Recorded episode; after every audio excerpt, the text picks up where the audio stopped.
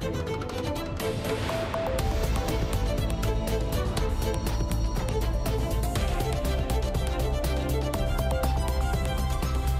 Está então a começar o Portugal em direto. Títulos em destaque hoje, Cláudia Costa.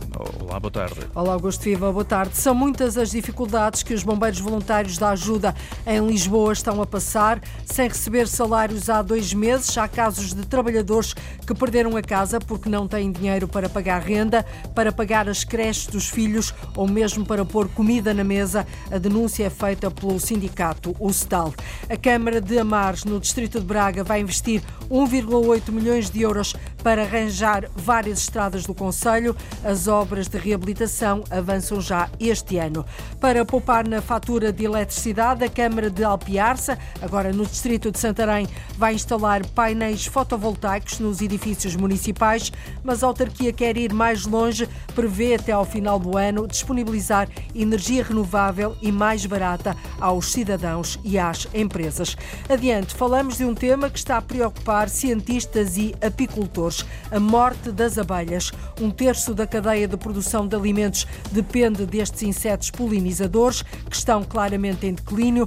Nós vamos ao terreno, em Bragança, conhecer o trabalho dos produtores de mel que tentam proteger as abelhas destas ameaças e depois conhecemos também um projeto que está a ser coordenado pela Universidade de Coimbra para a conservação e sustentabilidade dos insetos polinizadores.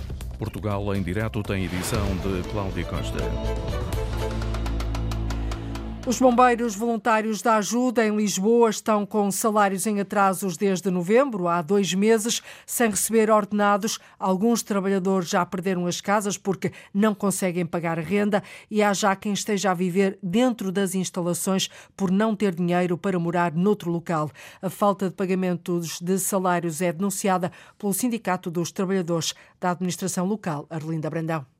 Há dois meses e meio que não são pagos os 15 bombeiros assalariados dos bombeiros voluntários da ajuda. Procurámos sem sucesso esclarecer a situação junto da direção da corporação e o que se sabe vem do alerta dado pelo STAL, Sindicato dos Trabalhadores da Administração Local. Em novembro ainda receberam uma verba de cerca de 300 euros, chegava a 300 euros cada um, mas que não completava a totalidade do salário. E daí para cá já não receberam mais nada. Vá lá, poderíamos dizer que receberam menos de metade do ordenado de novembro. Em dezembro não receberam nada, janeiro está a chegar ao fim, dois meses e meio, praticamente. Tiago Martinho é o dirigente do sindicato que acompanha a situação destes 15 bombeiros que recebem um ordenado nesta corporação, já que os outros são voluntários. Com os salários em atraso, apontaria para 15. Neste momento, alguns trabalhadores já saíram, que não aguentavam, e neste momento são menos trabalhadores. Eu digo-lhe que semana, no final da semana passada já só eram sete. E realmente a situação que os trabalhadores me relatam é, é grave, é muito grave. Os trabalhadores não recebem vencimento, dois ou três deles vivem dentro das instalações do quartel por falta de condições financeiras para viver noutro sítio. Malta que não tem dinheiro para pagar rendas, o dinheiro que vão ganhando da, dos serviços que prestam à população, como sabe os bombeiros, quando prestam socorro quando vão fazer um transporte de doentes, os vários serviços que prestam recebem dinheiro por esses serviços e esse, esse dinheiro está a servir para pagar contas de água, contas de luz e de gás dos trabalhadores, para pagar a creche dos filhos, em alguns casos. E está, a situação é de tal ordem que nem para comida há dinheiro estão a ser até apoiados por instituições e particulares que lhes levam bens alimentares. Segundo o Sindicato dos Trabalhadores da Administração Local, em causa está um litígio judicial entre uma empresa que requalificou o quartel e a corporação, o que levou a que as contas fossem congeladas. Para ajudar a resolver a situação mais depressa, o STAL já enviou pedidos para uma reunião urgente com a Câmara de Lisboa e com as juntas de freguesia, onde a corporação presta auxílio às populações. As freguesias da Ajuda, Benfica, Belém e Alcântara, onde vivem perto de 80 mil pessoas. E a Antena 1, a Câmara de Lisboa garante que não tem quaisquer responsabilidades, mas está a acompanhar e a tentar contribuir para que seja encontrada uma solução para este problema. A autarquia diz também que o socorro à população desta zona da cidade não fica em causa, uma vez que também é assegurado pelo Regimento de Bombeiros Sapadores. As 22 famílias que residiam no núcleo habitacional habitacional do Rio Judeu, no Conselho do Seixal, distrito de Setúbal, já dormem hoje na Casa Nova. O processo de realojamento destas pessoas fica concluído esta terça-feira. As famílias foram distribuídas por todo o Conselho em nome da coesão, é o que diz o autarca do Seixal, Paulo Silva.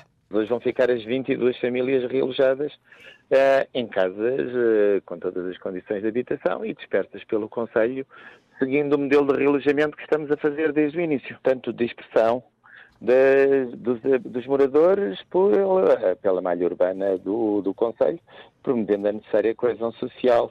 Este realojamento é feito no âmbito do Plano Municipal de Habitação, que cria condições às famílias carenciadas de se mudarem para uma habitação mais condigna mediante uma renda de baixo custo. Vão pagar renda todas elas, portanto é feito um contrato de arrendamento e sendo que num dos casos a renda até é superior a 400 euros por mês. E temos visto com muito agrado que todas as famílias que a Câmara Municipal do Seixal já realojou de Val de Xíxeros, eh, todas elas estão a pagar pontualmente a sua renda, assim como a água consomem, é assumirem que têm obrigações para cumprir e que estão a cumpri-las. Ficam assim hoje realojadas as 22 famílias que até agora viviam no bairro Rio Judeu, também conhecido como Quinta João Tomás, na freguesia da Amora, no Seixal. O município de Santa Maria da Feira, no distrito de Aveiro, mais a norte, vai investir 2,6 milhões de euros na compra de habitações para arrendar a famílias carenciadas. Os municípios mais necessitados estão identificados pela autarquia, devem receber a Casa Nova no final de 2025, Lourdes Dias. O processo está a arrancar e faz parte da estratégia local de habitação no Conselho de Santa Maria da Feira. A autarquia tem a decorrer até ao final deste mês uma consulta pública ao mercado de imóveis para a compra de habitações destinadas ao arrendamento a baixo custo, diz o atual presidente do município, Amadeu Albergaria. O objetivo é comprar eh, 20 fogos, tipologia eh, T1, T2 ou T3, podem ser apartamentos ou uh, moradias uh, em, em, banda. Uh, nesta consulta pública, nós procuramos em todo o território do município de Santa Maria da Feira imóveis que estejam a ser construídos ou, que, ou, a construir. E, portanto, o que estamos a falar é de compra de uh, imóveis uh, novos. 20 habitações para famílias carenciadas, ou seja, famílias que reúnam condições para beneficiar do programa de apoio ao acesso à habitação. No Conselho de Santa Maria da Feira, a autarquia já tem identificados quais os municípios que estão a viver em condições indignas e sem meios para mudar de casa. A atribuição de habitação está, no entanto, dependente de uma candidatura ao programa Primeiro Direito. Essas candidaturas são uh, analisadas pela Divisão Social da Câmara Municipal de Santa Maria da Feira e a renda tem a ver com as condições económicas de cada uma das, uh, das famílias. Mas, portanto, são rendas que, uh, são, que permitem que as famílias possam sem uh, esforço, uh, ter acesso à sua, à sua habitação condigna. Estes 20 focos são para aquelas famílias que estão identificadas como situações que urge resolver. Este processo de atribuição de casa a 20 famílias carenciadas do Conselho de Santa Maria da Feira estará concluído em finais de 2025, um investimento de 2,6 milhões de euros. O processo está agora a arrancar. Os municípios mais necessitados de Santa Maria da Feira já estão identificados pela autarquia. A Câmara de Amares, no Distrito de Braga, vai investir 1,8 milhões de euros na reabilitação da rede Viária Municipal. A verba já está inscrita no orçamento da autarquia, mas o Presidente põe a hipótese de recorrer à banca, uma vez que será feito um levantamento de todas as estradas municipais que precisem de obras em todas as freguesias do Conselho. As que já estão identificadas têm o piso em muito mau estado e são várias as queixas dos automobilistas que as utilizam, Ana Gonçalves. São várias as estradas do Conselho de Amares a precisarem de obras de reabilitação. São todas estradas municipais com o piso em mau estado e as queixas dos automobilistas que chegam à autarquia local são mais do que muitas. Queixa-se muito, queixa muito de facto, é, é, quando chove nós, passamos, nós temos uma ou duas equipas no terreno a tapar buracos, mas logo que chove com o sai tudo. Não resolve o problema. Eh, quase todos os dias eu tenho aqui uh, queixas de gente que rebenta, que rebenta pneus e temos de dar resposta. Por isso é, é um trabalho que temos que fazer e vamos fazê-lo. E o trabalho começa já na próxima semana, diz Manuel Moreira, o presidente da Câmara de Amares, com reuniões nas juntas de freguesia para fazer um levantamento de todas as estradas municipais que precisam de ser reabilitadas. 1 milhão e 800 mil euros é a verba que já está no orçamento municipal para isso, mas poderá ser preciso mais. Eu consegui no orçamento para este ano essa verba uh, significativa para investir, mesmo assim eu a partir da semana que vem vou começar a reunir com o Sr. Presidente da Junta, nós vamos fazer um levantamento exaustivo da necessidade de todo o Conselho e se tivermos que ir ao banco buscar um empréstimo de 2 ou 3 milhões de euros, iríamos buscar, porque de facto a rede viária está uma miséria, não está em condições de circulação. As obras são para avançar este ano, logo que esteja concluído o levantamento de toda a rede viária municipal que esteja a precisar de obras. E a Câmara de Amares põe mesmo, como ouviu, a hipótese de recorrer à banca para reabilitar a rede viária municipal. A Unidade Local de Saúde do Médio Tejo vai ter um orçamento superior a 200 milhões de euros. Esta ULS integra os cuidados de saúde primários de 11 municípios e ainda as unidades hospitalares de Abrantes. Casimiro Ramos, presidente da unidade, acredita que este modelo de organização vai melhorar o acesso à saúde por parte dos utentes. O orçamento para toda esta organização para 2024 ronda os 200 milhões de euros. São 2.800 profissionais e que hum, teremos por objetivo, em primeiro lugar, criar o espírito de organização única. O objetivo é facilitar o acesso a consultas, quer nos casos primários, quer hospitalares, quer posteriormente e, consequentemente, a realização de cirurgias e controlar o fluxo de doentes às urgências. A Unidade Local de Saúde do Médio Tejo integra 2.800 trabalhadores nas mais diversas carreiras e grupos profissionais, três hospitais e 35 unidades funcionais de cuidados de saúde primários, dá resposta direta a cerca de 170 mil utentes. É uma medida em nome da poupança de água. No Algarve começou a ser implementada a redução na pressão da rede de abastecimento. A empresa Tavira Verde, responsável pela distribuição, diz que nas zonas mais altas da cidade a água não foi suficiente para fazer disparar alguns esquentadores. No terreno, a repórter Tatiana Felício constatou, repórter Antena 1, constatou esta manhã que a maior parte dos municípios não sentiu esta baixa de pressão. Esta madrugada, a água correu com menos força na maior parte das torneiras do Conselho de Tavira, mas nem todos notaram a diferença. Não notei a diferença nenhuma na água. Nada. Não, por acaso não. Por acaso não notei. A hora que eu me levantei, não notei. Já a água estava com, com, com a pressão normal. Não senti nada. Decorreu normal. Não, não notamos, talvez pelo horário em que eles fazem a, a, diminuição da pressão da água. O horário é entre a meia-noite e as seis da manhã. Apesar de muitos moradores não notarem a diferença, em algumas zonas mais altas da cidade, a água nem foi suficiente para acender esquentadores. Sim, sim, por acaso eu, eu notei muito isso. Abria a torneira e a pressão sim, era menor? Era menor, sim. Eu acho muito mesmo. Concorda com esta medida? Sim, acho que eu concordo porque nós temos muito falta de água. E este ano vai ser, um, deve ser um, uma seca mesmo grande. E temos que reduzir mesmo. Segundo António Ramos, engenheiro na empresa Tavira Verde, esta diminuição da pressão da água surge para fazer face ao corte de 15% de água para consumo urbano e, acima de tudo, para reduzir as perdas. Todas as redes têm, a nossa até por acaso tem poucas, mas têm fugas. E as fugas são sempre as mesmas, independentemente do consumo, mais ou menos. Quando há consumo, a pressão baixa, as fugas diminuem um bocadinho. E nós, diminuindo a pressão, baixamos as perdas durante a noite e temos que ver se esse volume que poupamos de se vale a pena, se não vale a pena. Desde 2004 que existe um esforço da empresa Tavira Verde para reduzir essas perdas e com as medidas até agora adotadas poupam cerca de 750 mil euros por ano. Esta foi a primeira noite em que a pressão na rede de distribuição de água no Conselho foi menor, uma medida que está agora em fase de teste durante pelo menos 15 dias. A Câmara de Tavira é a primeira assim a aplicar esta medida de resposta à seca, a redução na pressão da rede de abastecimento entre a meia-noite e as seis da manhã. Em Algesur, também no Algarve, a região do país que mais sofre com a seca, a autarquia espera aumentar a poupança de água junto dos consumidores domésticos através da instalação de contadores com telemetria. Vão ser 1.500 para já, quase um quarto do total de contadores existentes no município.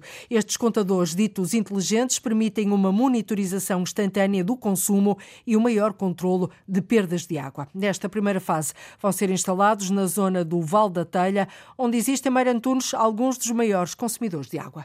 Depois da transformação de jardins e da redução da rega de espaços verdes ao mínimo indispensável, do corte na lavagem de viaturas do município e de outras medidas implementadas desde 2022, Algesur prepara-se para reduzir consumos de água com a instalação de contadores ultrassónicos. Numa primeira fase vão ser instalados 1.500 destes contadores apelidados de inteligentes. Se existir algum fenómeno, alguma, algum episódio de qualquer coisa que aconteça a montante e a jusante deste contador, ele vai nos avisar, ele lança alertas. E, portanto, aquilo que nos acontecia muitas vezes era que em determinadas zonas, eh, devido à pressão da água, elas, havia rupturas junto, nas próprias casas. A pessoa só se apercebia disso porque, passado eventualmente um mês, ou na segunda leitura, ou na primeira leitura após essa ruptura, o que trazia sempre consumos muito elevados eh, às pessoas. Nós chegamos a ter aqui consumos de pessoas que gastavam 4 mil euros, 5 mil euros em, em, água. E isto acontecia porque, enfim, tiveram a infelicidade de ter uma ruptura dentro de casa. Com este equipamento, nós vamos, ter, vamos ser capazes de alertar a pessoa no momento. É um reforço na monitorização de consumos através destes contadores com telemetria, diz o vice-presidente da Câmara de Algesur. António Carvalho prevê que, com mais esta medida, a poupança geral chegue a 25% ou 30% numa zona do Conselho em que os consumos são dos mais elevados. Começamos por uma, uma, uma, uma zona eh, mais crítica, digamos assim, uma zona de maior consumo, que é o Val da Telha, a Rifana, Picão, Valja, Valge, toda, toda esta zona, e depois alargarmos, obviamente, a outras, a outras zonas do Conselho. Estes 1.500 contadores representam para já um quarto do total de contadores espalhados pelo território. Um município que, à semelhança de quase todos os outros no país, também registra perdas de água na distribuição em baixa. A média nacional ronda 30%. Carvalho assegura que em Algesura essa perda é mais reduzida. Tenho noção que temos vindo a reduzir, e portanto, eh, mas nunca nós tivemos aqui um valor muito elevado de, de, de, de rupturas, porque, modéstia à parte, a equipa que nós temos tem sido uma equipa uh, muito eficaz nesta atuação. E a verdade é que a nossa, as nossas perdas nunca ultrapassaram os 20%. Creio que nesta altura estamos já com perto dos 15% e provavelmente a caminho de melhorar muito com aquilo que será as próximas medidas que iremos implementar. Aljur, como o resto do Algarve, enfrenta uma crise hídrica que levou o Governo a adotar um plano de contingência para 2024. Medidas para ajudar assim a reduzir o consumo de água no Algarve, a região do país que mais sofre com a seca.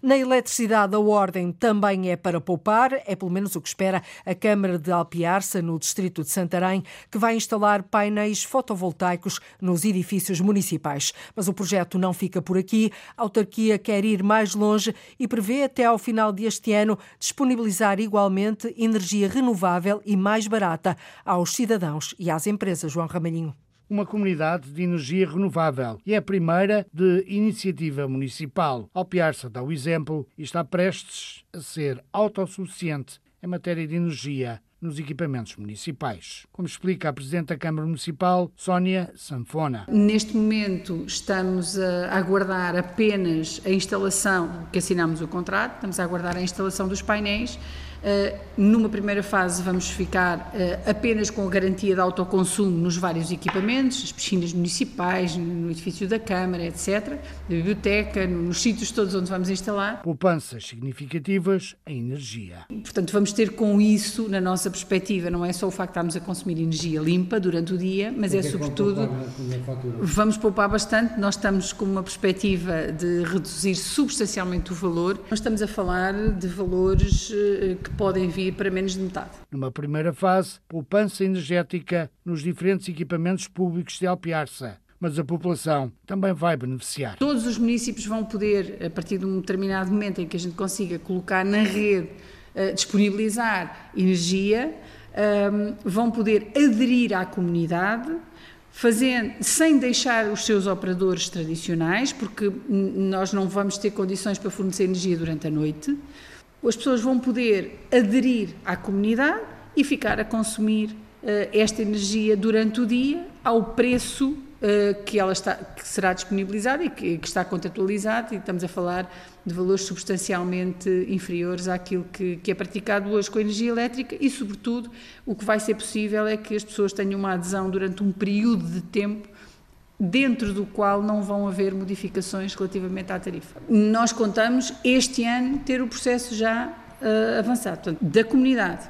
Ou seja, nós fizemos uma primeira fase que foi uh, fazer um, um, concurso para cedermos as coberturas dos edifícios municipais. Uh, tivemos uma segunda fase que foi contratualizar com uma empresa a colocação dos painéis e a disponibilização dessa energia. Nesta primeira fase, para os edifícios onde estão colocados, Uh, mas nós vamos seguramente produzir mais energia do que aquela que é consumida e, portanto, vamos começar a pouco e pouco a libertar e a abrir a comunidade uh, às outras pessoas, pessoas e empresas. Graças à Comunidade de Energia Renovável, ainda este ano, também nas habitações dos municípios de Alpiarça, eletricidade mais barata. Poupar na fatura da eletricidade é o que pretende a Câmara de Alpiarça. Nascem como cogumelos. Cada vez há mais ilhas da biodiversidade a surgir em vários locais das cidades pelo país. São microflorestas urbanas desenhadas para pequenos espaços e com uma plantação de alta densidade. A ideia é aproveitar locais abandonados e criar assim mais espaços verdes urbanos. Paula Vera. É com florestas pequenas que crescem rapidamente que esta ideia das Ilhas da Biodiversidade pintam de verde as áreas urbanas e rurais. Desta vez fomos até à Escola Superior de Comunicação, em Lisboa, onde foi criada uma mini floresta, mesmo ao lado da muito movimentada Segunda Circular, uma das vias rodoviárias mais utilizadas na capital. A ideia deste projeto é explicada por Vítor Gordo. Foram plantadas 150 árvores e arbustos ou seja, nós temos o zambujeiro, o freixo e a azinheira.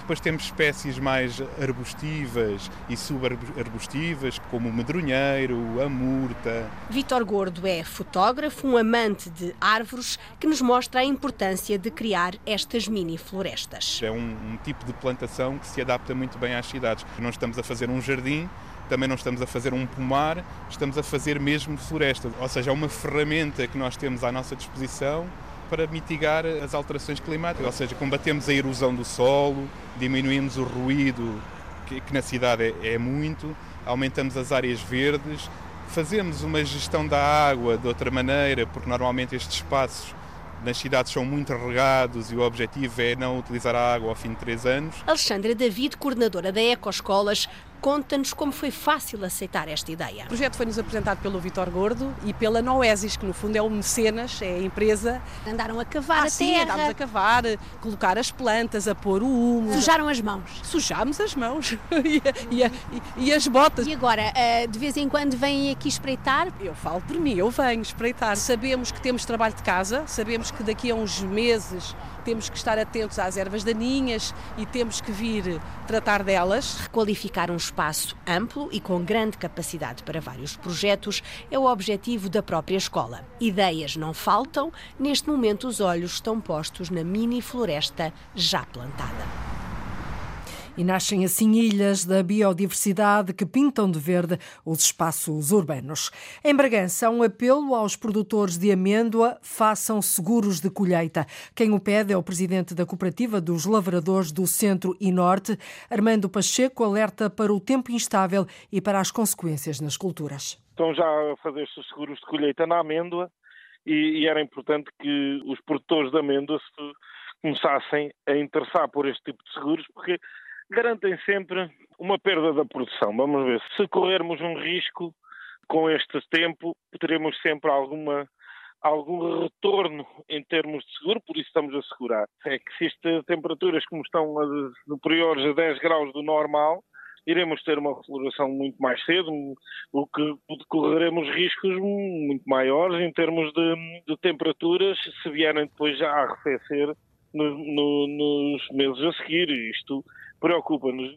O apelo aos produtores de amêndoa para fazerem seguros de colheita de forma a minimizar possíveis quebras de produção devido à floração precoce das amendoeiras. Tudo isto devido às alterações climáticas, à geada e ao calor fora de tempo, que podem levar a perdas consideráveis e que têm, de resto, levado a perdas consideráveis para os produtores de amêndoa, um fruto que tem um grande peso na economia regional.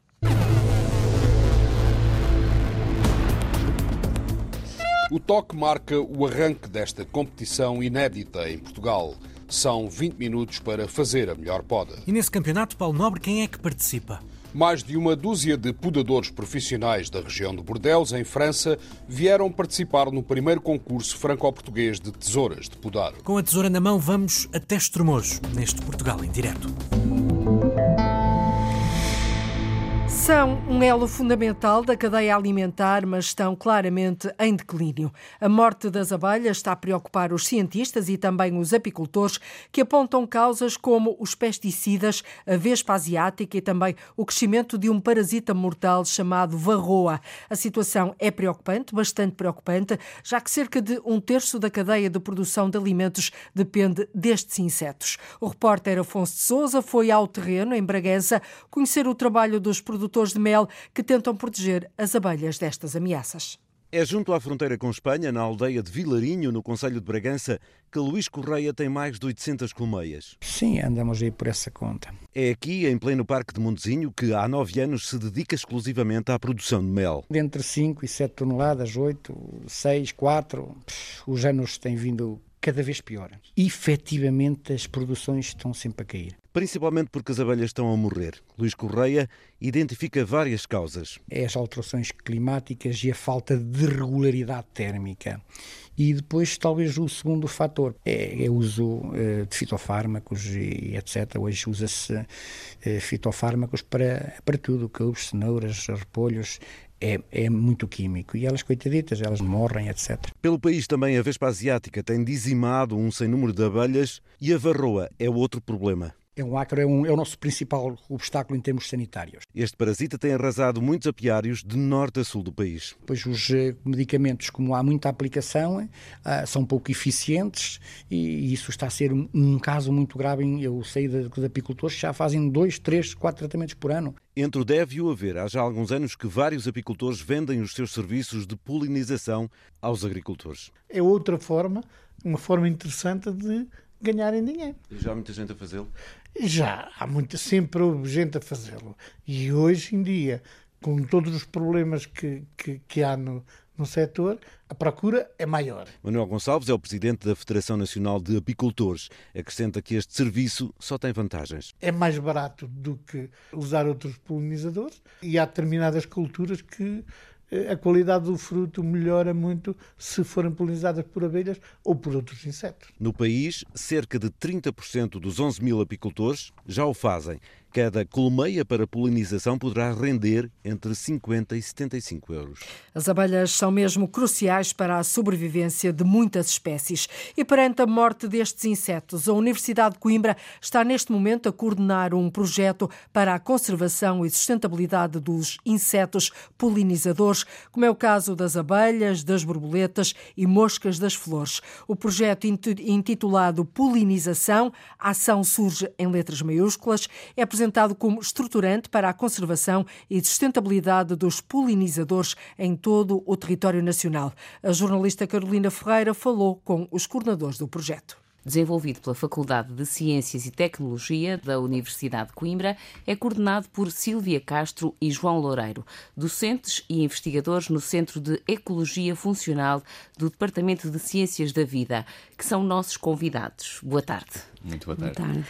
Começo por si, Silvia Castro. Abelhas e borboletas estão em declínio? Efetivamente, uh, existem vários estudos uh, a nível global e a nível europeu também que mostram que uh, várias espécies de abelhas e borboletas estão em declínio e ameaçadas de extinção na nossa região. O projeto intitula-se Polinização, mas dentro deste título a palavra ação surge em maiúsculas. Porquê? Porque o projeto tem como grande objetivo a produção de um plano de ação para o nosso território, com um conjunto de ações claras que envolvam toda a comunidade no sentido de conservar os nossos polinizadores e promovê-los a longo prazo. João Loureiro, pretendem combater o declínio destes insetos polinizadores, como abelhas, borboletas, moscas das flores, entre outros, e para alcançar este objetivo, em articulação com a rede colaborativa para a avaliação, conservação e valorização dos polinizadores e da polinização, que é Polinet, o que é que se propõe então a fazer? Este projeto de polinização surgiu então de primeiro de uma discussão prévia que ocorreu dentro da Polinet e em conjugação com o Instituto de Conservação para a Natureza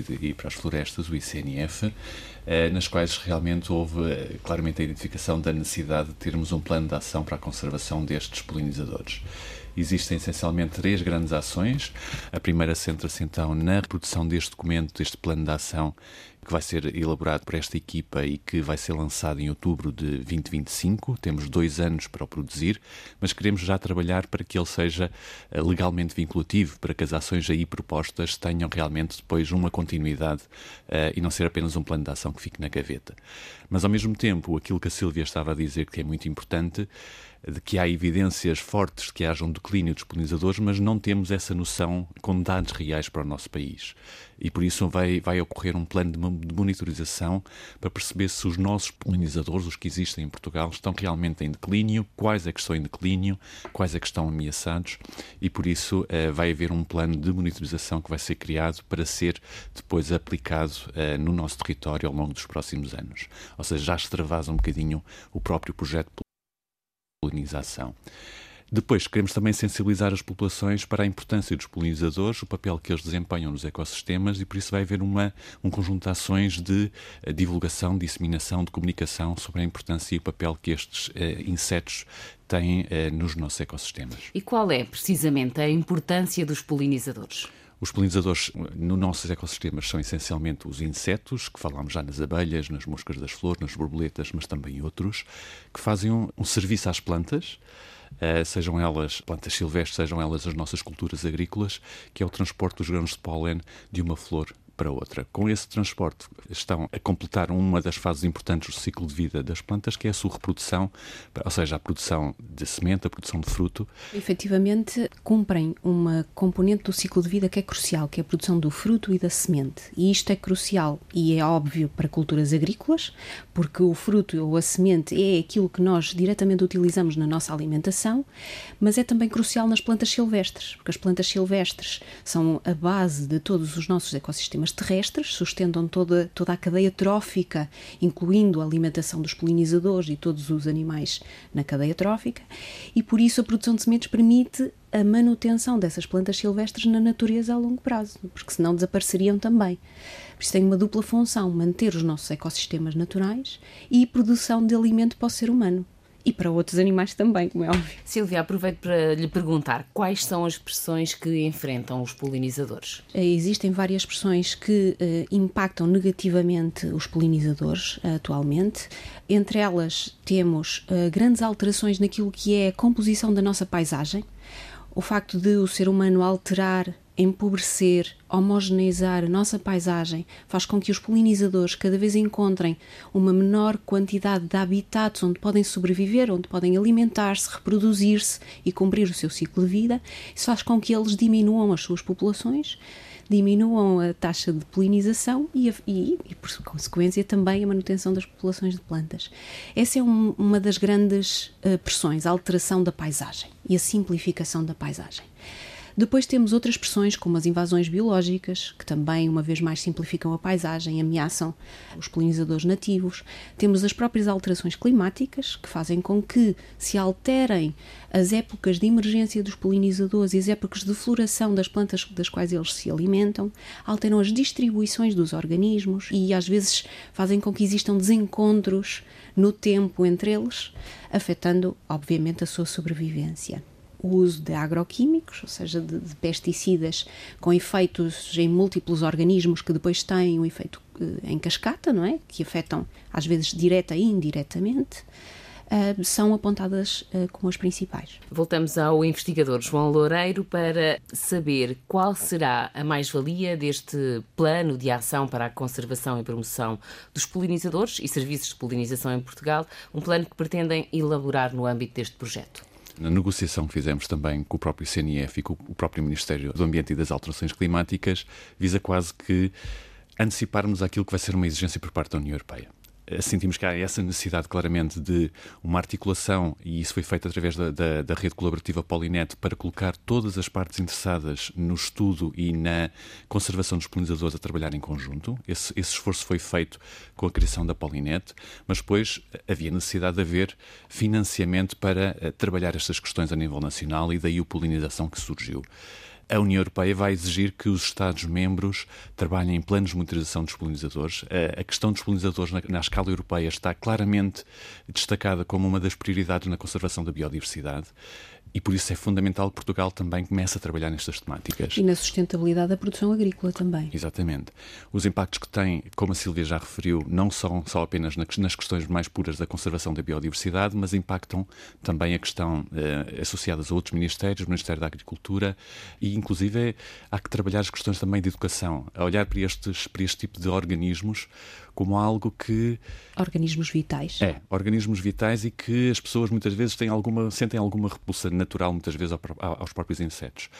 Não esquecendo também a importância uh, económica que, um, que, o setor da apicultura também tem no nosso país e de algumas ameaças também se sentem e que também é necessário cautelar. E o plano de ação pretende efetivamente juntar todos estes, estes parceiros uh, e trabalhar em conjunto para que haja e volte a reforçar uma série de medidas e uma série de ações concretas a vários níveis que depois tenham um caráter vinculativo. Ou seja, que se transformem em algum tipo de regulamentação e que haja continuidade de financiamento futuro, que não seja um plano que eh, em outubro de 2025, quando for apresentado, eh, tenha perspectivas de continuidade futura, eh, de quase uma continuidade com financiamento regular para que estas ações possam ser colocadas em prática. Uma última pergunta para cada um. Silvia, em que ponto é que está o projeto na vossa calendarização? O projeto arrancou formalmente em setembro conseguimos construir uma equipa extraordinária. Eh, estamos na fase de finalização de construção da equipa e arrancar com os primeiros passos, com as primeiras ações. Já tivemos inúmeras reuniões de trabalho, eh, inúmeras discussões que têm vindo desde, inclusive, pela boa vontade, o querer fazer, o querer ajudar, inclusive antes de o financiamento ter sido aprovado. E por isso estamos na fase de construção de tudo o que será as primeiras ações. João, em síntese, quanto tempo é que vai durar e qual é o financiamento e as parcerias que o projeto contempla? O plano de ação tem que ser entregue em, um bocadinho antes para consulta pública, mais ou menos em, em, julho de 2025, para a sua apresentação depois dessa consulta pública em outubro, ou seja, temos basicamente dois anos para, para este grande desafio. Foi financiado pelo Fundo Ambiental, que é um mecanismo de financiamento de projetos na área da conservação e da ação climática por parte do, do Ministério. São dois anos desafiantes e algo que é importante e que a Silvia ainda não referiu foi que durante estes também primeiros três, quatro meses de arranque foram constituídos grupos de trabalho específicos para algumas temáticas que vão ser abordadas no plano e nas quais sentimos, um, é como, como a Silvia já referiu, uma grande vontade de toda a comunidade e todas as partes interessadas em trabalhar em conjunto, em eh, trabalhar de forma colaborativa para garantir que o ponto máximo deste trabalho, que é o plano de ação, eh, esteja de acordo também com as pessoas se sintam realmente valorizadas, quer as suas instituições valorizadas neste projeto. Muito obrigada a ambos, Silvia Castro e João Loureiro, docentes e investigadores da Universidade de Coimbra e que são os coordenadores do projeto Polinização, que pretende combater o declínio dos insetos polinizadores, como é o caso das abelhas e das borboletas. Uma entrevista conduzida pela jornalista Carolina Ferreira, percebemos que um terço da cadeia de produção de alimentos depende dos insetos polinizadores. Podadores de alguns dos maiores produtores de vinho da zona de Bordeaux participaram em Estremoz no concurso Tesouras de Podar. Há mais de 60 anos que este concurso, que se realiza em França, escolhe anualmente o melhor podador de vinha. Pela primeira vez, Portugal foi palco do evento que decorreu no Alentejo, Paulo Nobre. Mais de uma dúzia de podadores profissionais da região de Bordeaux, em França, vieram participar no primeiro concurso franco-português de tesouras de podar. Isto é um concurso que fazemos durante cinco encontros entre o mês de novembro e o mês de março para meter em valor os melhores empregados que trabalham nas melhores quintas na região de Bordeaux. Ricardo Rocha é podador numa vinha em Bordeaux, explica como se desenrola este campeonato em plena vinha. O júri passa um dia antes a marcar a, os, a vinha cá de ser podada e depois arranca durante 20 minutos, que é 20 minutos onde você tem que fazer a formação do pé, a carga do pé, o que a vinha pode dar para o ano e a limpeza do pé, a limpar as peles mortas, a limpar os bocados secos. O toque marca o arranque desta competição inédita em Portugal. São 20 minutos para fazer a melhor poda. É assim, a gente está a escolher os, os, os pauzinhos mais direitos para a produção para o ano. Chama-se isto a formação e temos que limpar os secos do ano passado que não foram limpos.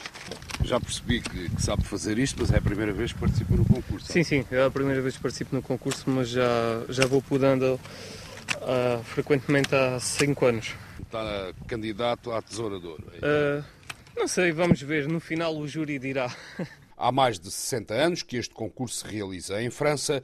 Pela primeira vez, a Associação de Empregados Agrícolas de Gironde quis fazer a competição em Portugal a este nível só tinham feito ainda em França, em Espanha e, e, e, em Itália. José Braga, responsável de Relações Internacionais da João Portugal Ramos, explica porque quis esta associação disputar este concurso em Portugal. Como pelos vistos temos muitos portugueses uh, metidos no meio, sobretudo nos grande, nas grandes casas em França, um deles estava a organizar e por isso gostávamos de fazer isto no nosso país, uma vez para lhe mostrar e para ver aqui uma um certo intercâmbio de, de conhecimento e, obviamente, que nós nos disponibilizamos uh, imediatamente. Em Estremoz, João Maria Portugal Ramos recebe os podadores. Queremos ver o que é que são os, os melhores podadores de França nas nossas vinhas. Acreditamos que a poda é um, uma parte crucial do ciclo da videira, então a nossa equipa de podadores é fixa e alguns deles estão connosco desde que começámos, portanto já sabem muito, mas estamos sempre a aprender e ver pessoas a trabalhar de maneira diferente e estes concursos é sempre bom e daí termos tido cinco ou seis da nossa equipa a podar com eles hoje. O concurso termina. Manuel Gil é o chefe do júri encarregue de pontuar a poda. Vamos ver a formação, a formação do pé, a carga, a limpeza. E isto tem que ser um trabalho perfeito para depois vocês avaliarem? Para, para avaliarmos o trabalho que, que fez o pessoal. E depois dão pontos? Ou depois demos os pontos. Se tiver mais pontos, pontos é o ganhante. O vencedor recebe Le Sécateur d'Or, a Tesoura de Ouro. Em França, Ricardo Rocha já ganhou três. Um prémio que vai além do prestígio. Porque é o amor de um trabalho que a gente faz, não é? Mas, em compensação, para quando você vai trabalhar para certas empresas é sempre um outro, um outro valor, está a compreender? Porque quando você chega, por exemplo, para, para um emprego ou para, para tomar conta de uma, de uma adega, quando você chega lá e a pessoa diz você vai fazer isto, isto, isto, você diz eu ganhei três tesouras de ouro, eles sabem que você que já sabe do que é que está a falar, não é? Estremoz recebeu pela primeira vez este concurso, que é tradição em França. No próximo ano, o Douro pode voltar a receber quem sabe da poda. Uma competição inédita em Portugal.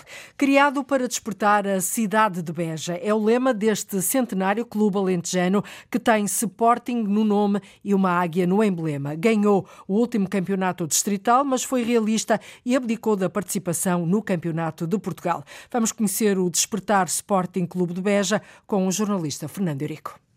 O facto de ser centenário trouxe sabedoria ao despertar Sporting Clube da cidade de Beja. A equipa ganhou o campeonato distrital a época passada, fez a festa em campo, mas logo percebeu que ir ao campeonato de Portugal podia comprometer o futuro. Por isso abdicou do mapa nacional, confessa o presidente Jorge Palma. Foi por nossa vontade, nós tivemos o processo de licenciamento que não o fizemos, não foi por desconhecido, mas foi porque, porque não nos interessava e não tínhamos condições para ter um orçamento um, que, que, que, que, anda no Campeonato de Portugal. Rasga, rasga, rasga, temos ganas de vencer. Rasga, rasga, rasga, antes que torcer. Rasga, rasga, rasga, porque querer é poder. Rasga, rasga, rasga, despertar até morrer. Numa região longe de tudo, sem patrocínios ou apoios chorudos, nem é preciso despertar consciências. Todos sabem que o caminho está na formação e os frutos existem. Os gêmeos Aurélio, João Aurélio e Luís Aurélio. Uh, neste momento já temos vários jovens, uh, alguns deles também internacionais. O Rodrigo Viola que está no Sporting, o Nuno Semedo que está no Braga, uh, o Lourenço Teixeira que está no, no, no Famalicão e, e é já um número engraçado de jogadores formados no despertar. Um futuro que só pode ser realista, mas sem perder ambição. Jorge Palma tem dois grandes sonhos. O primeiro sonho era, era colocar a equipa A nos campeonatos profissionais. E o outro sonho é construir um mini centro de estágio, claro que sempre adaptado à nossa realidade e àquilo que é a nossa filosofia, mas um mini centro de estágio onde nós já consigamos ter jogadores internos para podermos depois ser competitivos. O Despertar é um dos mais populares clubes do distrito e, sobretudo, da cidade de Beja. Nasceu em 1920 e surgiu da fusão de dois clubes e vontades. E nessa junção chegou o despertar, que era para acordar a cidade, que era para, eh, depois do trabalho, todos os funcionários queriam jogar à bola e então era o acordar e o mudar as suas, as suas atividades. Depois, um caso curioso é que alguns eram do Sporting e outros eram do Benfica. E então, para que ninguém ficasse chateado, o Sporting ficou no nome, Despertar Sporting Clube, e o Benfica ficou representado pela Águia no seu símbolo. Com todos satisfeitos, sempre é mais fácil despertar para o futebol na antiga Pax Julia, a tranquila cidade de Beja. É tudo, até amanhã. Cláudia Costa com a edição de hoje do Portugal em Direto na Antena 1. Vamos agora atualizar as notícias nesta terça-feira, 30 de janeiro.